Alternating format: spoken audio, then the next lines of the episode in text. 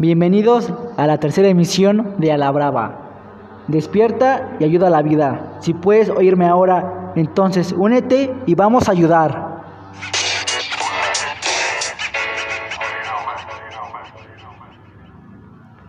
Hola, buenas tardes a todos. Es un gusto tenerlos nuevamente en esta tercera emisión. El tema que abordaremos hoy será la dislexia. A continuación, mi compañera Ruth les dará el concepto de lo que es. La dislexia es un trastorno del aprendizaje que supone la dificultad para leer a raíz de problemas para identificar los sonidos del habla y para comprender cómo estos se relacionan con las letras y las palabras. La dislexia, que también se denomina dificultad de lectura, afecta zonas del cerebro que procesan el lenguaje. La dislexia se presenta en niños con niveles normales de inteligencia y visión. Si bien el tratamiento puede ayudar, esta enfermedad no tiene cura. Crónicas puede durar años o toda la vida. Por lo general se puede realizar un autodiagnóstico. No se requiere análisis de laboratorio o estudios de diagnóstico por imágenes.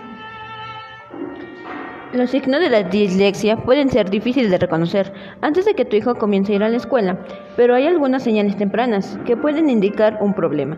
Una vez que el niño alcance la edad escolar, es posible que el maestro de tu hijo sea el primero en notar el problema. La gravedad varía, pero la afección suele volverse más evidente cuando el niño comienza a leer. Generalmente, la psicopedagogía y la neuropsicología son las áreas más profesionales indicadas para realizar una evaluación y un informe diagnóstico. En las especialistas, fonaudiólogo trata a las personas con problemas de habla y lenguaje. El psicólogo clínico trata los trastornos mentales principalmente con terapias conversacionales. Y el neurólogo trata los trastornos del sistema nervioso. Cuando no se diagnostica si, se trata en este trastorno, la dificultad para leer que se presenta en la infancia continuará en la edad adulta. La dislexia tiene que ser hereditaria. Parece que las relaciones con ciertos genes que afectan a la forma del cerebro y el proceso de la lectura y lenguaje.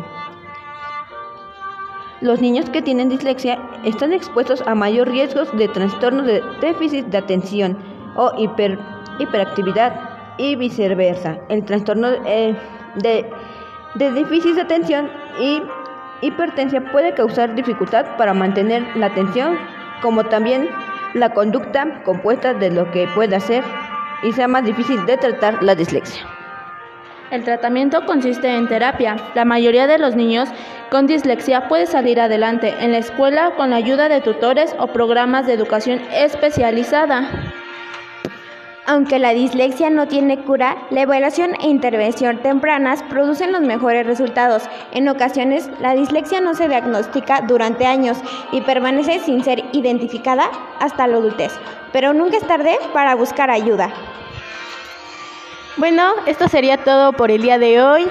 Esperamos el tema nuevamente haya sido de su agrado. Nos vemos la siguiente semana con más de... A la brava.